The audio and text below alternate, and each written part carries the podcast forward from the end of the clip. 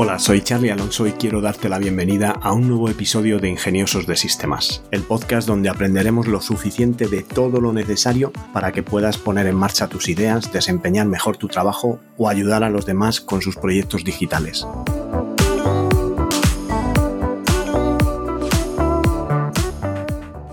En este episodio me gustaría hablaros de gestores de contenidos, pero antes dejarme que os recuerde que podéis contratar los planes de asesoría tecnológica en tecnolitas.com. Vais a la página web, os apuntáis al plan que más os convenga y podéis encontrar planes desde 3 euros al mes hasta unos planes bastante más adecuados a empresas y lo que queréis es asesoría tecnológica para vuestra empresa. Voy a hablaros hoy de lo que se conoce como Content Management Systems, que serían gestores de contenidos, y vamos a hablar de las, de los tipos que hay y cómo dividirlos según la funcionalidad que tengan. Antes de por funcionalidad, voy a dividirlos por licencia y vamos a distinguir entre licencias propietarias o, o comerciales y licencias de código abierto o open source. De las licencias propietarias no nos vamos a encargar. A nosotros no nos interesa el tema de licencias comerciales que tienen muchas funcionalidades pero un coste elevado y en ingeniosos de sistemas estamos para hacer despliegues de plataformas autoalojadas y de código abierto. Entonces nos vamos a centrar en ese tipo de aplicaciones de código abierto. Y la primera categoría y Quizá la, principal sería lo que se conoce como CMS, Content Management System. A la cabeza de estos eh, software está WordPress, con una cuota de mercado pues ya cercana o superior al 60%, ha ido cogiendo cada vez más y más trozo de la tarta. WordPress nace como una herramienta para hacer blogs y poco a poco la comunidad lo va dirigiendo a una herramienta para hacer webs y una herramienta para hacer aplicaciones web. Hay otros entornos dentro de el mundo de código abierto para hacer este mismo trabajo, como podría ser Joomla o Drupal, que son los más conocidos, pero mi preferencia es WordPress primero por la extensa comunidad que tiene, segundo por el amplio catálogo de plugins y de módulos que vais a poder encontrar gratuitos aunque luego tenéis versiones de pago que extienden las funcionalidades, pero en la mayoría de los casos la versión gratuita es más que suficiente para lo que necesitéis hacer. Y además, pues que Joomla y Drupal están muy orientados hacia eh, los programadores, hacia casi, pues Drupal en sí es como un marco de trabajo, un framework dentro de otro framework. Eh, Drupal está hecho en Symfony, que es PHP, pero es un framework de PHP sobre el que está construido Drupal. Y bueno, eh, Joomla también es un, framework para desarrollo de, CMS, de, gestores de contenidos, que, bueno, si no tienes tus pinitos en programación y no, no desarrollas algo, pues no te va a resultar tan fácil conseguir resultados tan estimulantes como los que puedas conseguir con, con WordPress. Entonces, cada semana en este episodio, en esta temática de CMS, pues hablaremos de una de estas herramientas, pero en profundidad. Os contaré todo lo que hay que saber sobre WordPress, cómo está construido, cómo organiza el material, qué son cada uno de sus contenidos, cómo se relacionan entre sí, cómo podemos extender sus capacidades y pondremos ejemplos de proyectos que se han montado pues, con este gestor de, de contenidos. Después tendríamos la categoría de comercio electrónico, que sería, pues, por ejemplo, PrestaShop, Magento, Shopify, y otra vez, pues podemos hacer lo mismo con WordPress y un plugin maravilloso que es WooCommerce, que extiende las capacidades de WordPress hasta convertirlo en un comercio electrónico de alta gama, con funcionalidades como cualquier otro comercio electrónico puede tener. El caso de PrestaShop y Magento, por ejemplo, son plataformas de código abierto muy específicas de comercio electrónico, solo hacen comercio electrónico. En el caso de PrestaShop también sería una opción bastante recomendable, aunque no seas programador, porque sus librerías de plugin eh, pueden extenderte las funcionalidades sin ningún tipo de, problemas y, quedarte una tienda pues muy, muy completa, con, con mucha funcionalidad profesional. Y mi recomendación es que en el caso de Magento, mm, pues realmente si no sabes programar, pues no te metas porque mm, vas a necesitar, aparte de que la configuración es mucho más compleja y es un e-commerce pensado para un macro comercio electrónico donde tienes puedes manejar infinidad de opciones y por lo tanto te van a venir muchas más complicaciones que cuando la tienda y las necesidades son sencillas y veremos que tampoco es muy productivo matar moscas a cañonazos, utilizar una herramienta que es enorme y de por sí, por todas esas funcionalidades, seguramente sea pesada para una tienda pues que no tiene complejidad. Hombre, pues al final, si hablamos de marcas eh, tremendas, marcas pues, de ropa con complementos, con miles de variaciones, con opciones y demás, pues a lo mejor Magento sí representa para estas grandes marcas una opción muy válida, siempre y cuando sea de la mano de un profesional que conozca el producto muy en profundidad y que vaya haciendo los desarrollos y las personalizaciones que va a necesitar ese cliente. La opción para nuestros comercios electrónicos será WordPress más WooCommerce, por lo tanto, dentro de la categoría de CMS también le dedicaremos su espacio a WooCommerce y a todos los módulos que incluye para poder configurar estas tiendas. Después iríamos a los sistemas de enseñanza, lo que serían los Learning Management Systems, que serían pues plataformas de e-learning, como Moodle, como Canvas o como Camido. También veréis que con WordPress y un plugin específico de e-learning podréis montar pues cualquier academia con, con todas las funcionalidades que necesitáis para evaluar a los alumnos, para controlar el, el, el avance de, de vuestros alumnos y todas estas eh, prestaciones que ya en sus correspondientes episodios veremos en, profundidad. Un gestor de contenidos muy interesante sería el, el, DAM, el DAM de Digital Asset Management, que bueno, pues no es muy conocido por la mayoría de la gente, pero que a la hora de manejar grandes cantidades de recursos, ya sean documentos, fotografías, vídeos o incluso audio, son mucho más adecuados o cualquier otra herramienta porque son herramientas específicas para esto.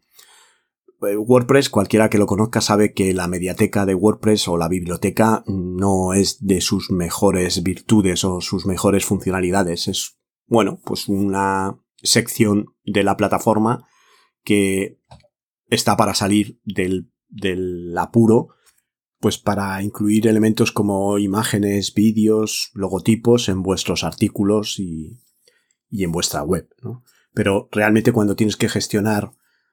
colecciones de miles de fotografías mm, con distintas resoluciones, gestionar los distintos destinos de publicación, no es lo mismo que vayas a subir una fotografía a una página web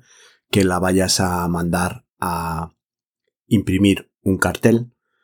o que la vayas a mandar a imprimir en papel, vas a necesitar resoluciones distintas y, tamaños distintos de, de, fotografía. Con los vídeos pasa lo mismo, hay infinidad de formatos digitales de vídeo, vas a necesitar lo que se conoce como transcodificación, por lo tanto dedicaremos toda una sección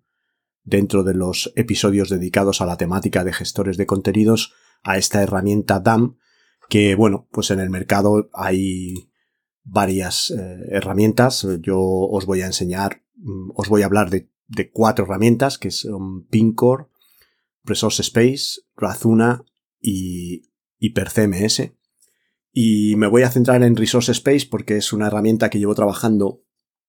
muchos años y me ha dado unos resultados excelentes. He hecho muchas implantaciones en clientes y están contentísimos con la herramienta, con cómo gestionan sus fotografías, sus vídeos, sus audios, sus documentos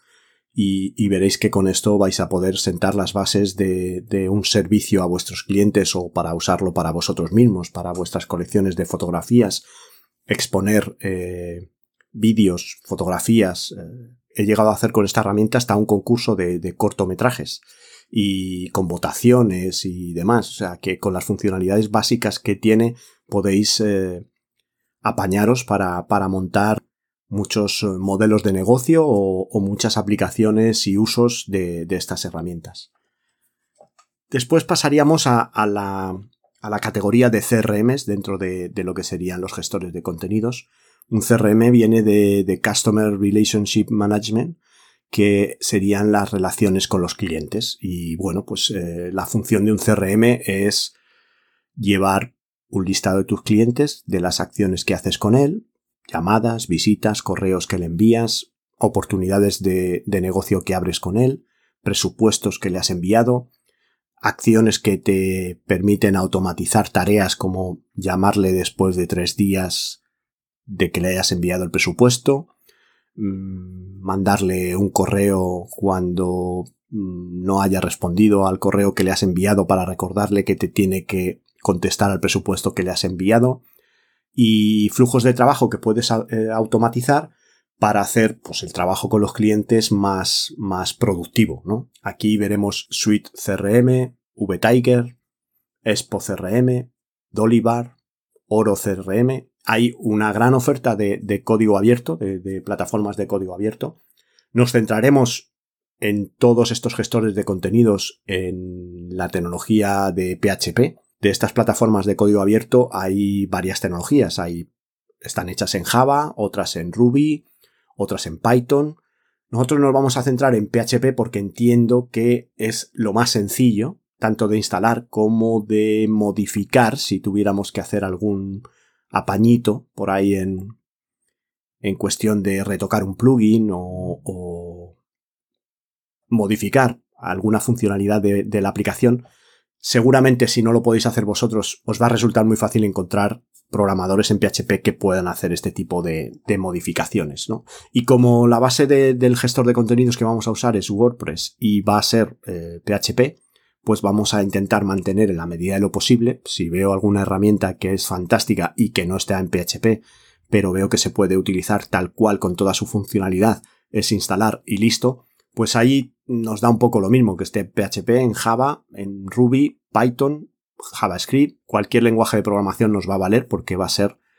instalarla, desplegarla y a funcionar con ella. Y luego, pues también hablaremos de otras plataformas de gestión de contenidos, como pueden ser las Wikipedias, las wikis. Veremos qué herramientas. Una wiki es muy interesante a la hora de una pequeña compañía o una comunidad eh, para poner todo el conocimiento que se tiene al servicio de la comunidad o de la empresa. Eh, de, con una wiki te ahorras que la gente de personal de una empresa esté repitiendo continuamente toda la o, repartiendo vía correo enviando una y otra vez toda la documentación a los nuevos trabajadores o que un departamento técnico tenga que estar respondiendo a los clientes cuando les puede dar un acceso a un wiki y poner pues las preguntas más frecuentes, los casos de averías más frecuentes porque se producen, cómo solucionarlos. Esto es una Wikipedia y una empresa o un pequeño, una pequeña comunidad debería tener una, igual que puede tener foros, redes sociales, redes sociales, pues eh, todos conocemos las que todos conocemos, Facebook, Instagram, mm, luego hay otras redes sociales más orientadas al mundo profesional como puede ser LinkedIn o mm, TikTok para el tema de vídeos, YouTube, mm, pero ¿qué pasa cuando necesitas una red social privada para una comunidad que quieres autoalojar para que el contenido sea tuyo y no tengas que firmar condiciones de, servicio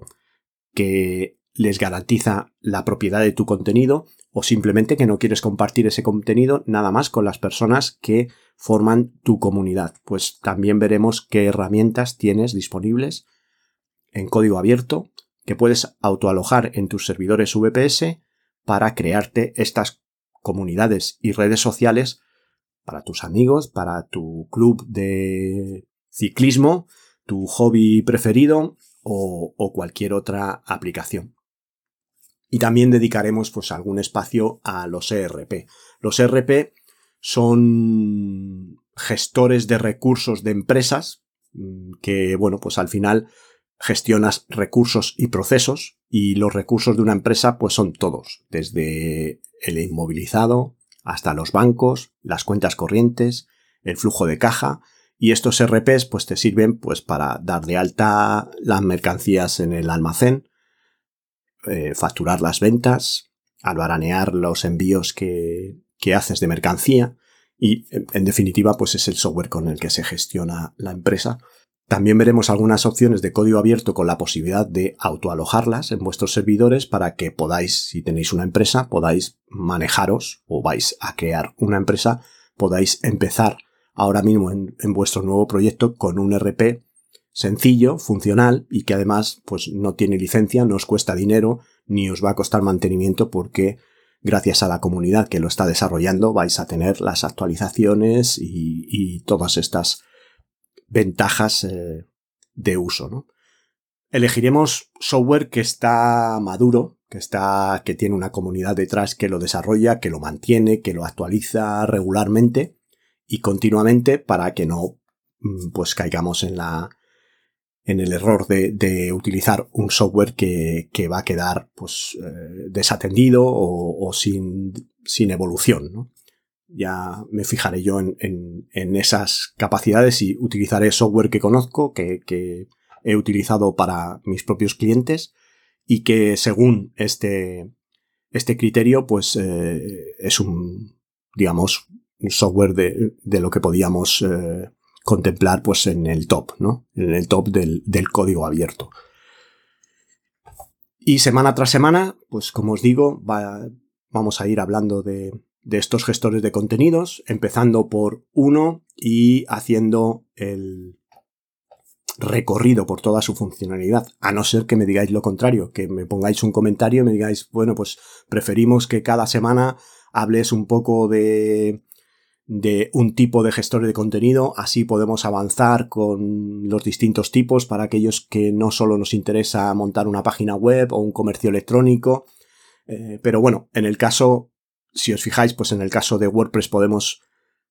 mm, digamos, cubrir tres necesidades, como podrían ser el CMS para las páginas web, el comercio electrónico, el sistema de e-learning, de, aprendizaje a distancia, o aprendizaje virtual. También podemos cubrir eh, redes sociales porque tenemos plugins que nos hacen redes sociales privadas, podemos hacer foros y, podemos hacer una Wikipedia. Realmente casi estamos tocando todo lo que engloba los gestores de contenidos. Yo particularmente me centraría más en herramientas externas para el CRM y para el DAM,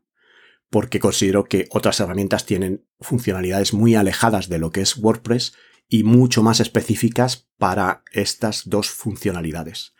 Así que un poco lo que me digáis, yo en principio voy a empezar hablando la semana que viene de, WordPress y contando un poco la base de, esta plataforma y cómo se organiza. Y a partir de ahí, pues vuestros comentarios me van a ir indicando si seguimos hasta mm, profundizar bastante en WordPress antes de tocar otra herramienta o alternamos cada semana con un tipo de gestor de contenidos. Por mi parte nada más, hasta aquí el episodio de hoy. Espero que podáis seguir este podcast en las principales plataformas. Muchas gracias por vuestras valoraciones y comentarios en Apple Podcast, por vuestros me gusta en iVoox y Spotify. Y gracias por estar al otro lado y querer formar parte de esta comunidad de ingeniosos de sistemas. Nos encontramos en el próximo episodio y que tengáis un ingenioso día.